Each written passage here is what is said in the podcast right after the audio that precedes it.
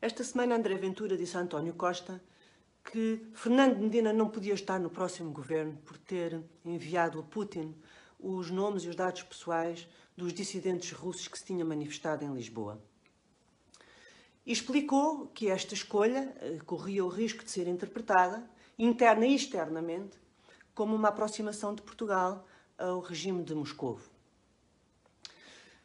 Esta semana também, Carlos Moedas nomeou para o seu gabinete o encarregado de proteção de dados que Fernando Medina despediu. Vale a pena nós relembrarmos aqui o que foi este Russiagate, como lhe chamaram na altura. Em, em junho de 2021, soube-se que Fernando Medina enviava regularmente para a Embaixada da Rússia os nomes e os dados pessoais dos dissidentes que se manifestavam em Lisboa contra o regime de Putin. Primeiro, Fernando Medina começou por meter os pés pelas mãos, depois pediu desculpa, mas não se demitiu e, em lugar disso, responsabilizou os serviços e despediu um funcionário. Vale a pena relembrar aqui também que, na sequência deste caso, a Comissão Nacional de Proteção de Dados condenou a Câmara Municipal de Lisboa a pagar uma multa no valor de 1 milhão e 250 mil euros não deu razão a um único dos argumentos de Fernando Medina e ainda lhe respondeu que ele tinha eh, posto em risco direitos fundamentais destas pessoas. Ainda bem que a Câmara Municipal de Lisboa é agora governada pela direita. Foi preciso eh, Carlos Moedas ganhar as eleições para que os jornalistas compreendessem a importância do que se passa na Câmara Municipal de Lisboa, que é a Câmara maior do país, é a que está mais perto do Governo Central e é a Câmara que tem um orçamento superior a mil milhões de euros. Foi uma Câmara governada pelo Partido Socialista durante 14 anos de seguida e sempre em coligação com a extrema-esquerda, portanto com o PCP e com o Bloco.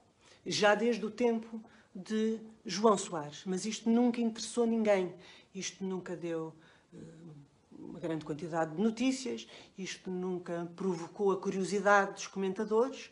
E sempre foi uh, desvalorizado no debate público. Há uma razão para isto.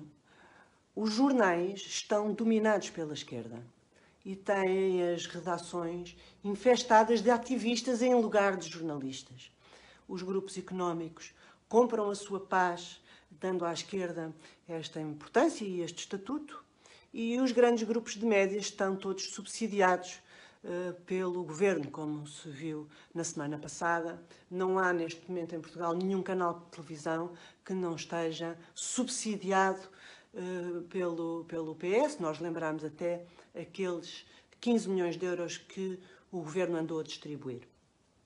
Bom, e o mesmo se pode dizer da universidade, de onde saem eh, grande parte destes comentadores e que está igualmente eh, dominada por ativistas da extrema-esquerda.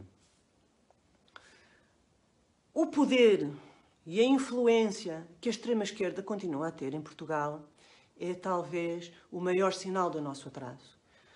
Eh, nós sabemos que PCP e Bloco têm uma representação parlamentar, mas não é aí que eles fazem incidir o principal da sua ação política. É nos sindicatos, é nas autarquias, é eh, nas redações dos jornais e das televisões, é na cultura, ou naquilo que eles nos querem fazer considerar cultura, eh, e é nas universidades, é sobretudo nas universidades.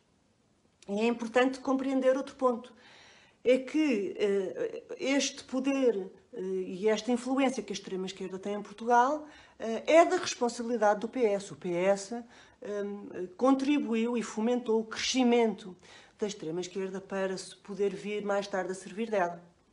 Fosse para se apresentar como um partido moderado e equilibrado, uh, ou para uh, formar com ela maiorias que suportassem os seus governos, fossem governos centrais ou governos locais, como vimos no princípio desta conversa, em relação à Câmara Municipal de Lisboa. Resumindo, Fernando Medina entregou dissidentes ao regime de Putin. António Costa apresentou Fernando Medina como uma das grandes estrelas do seu próximo governo.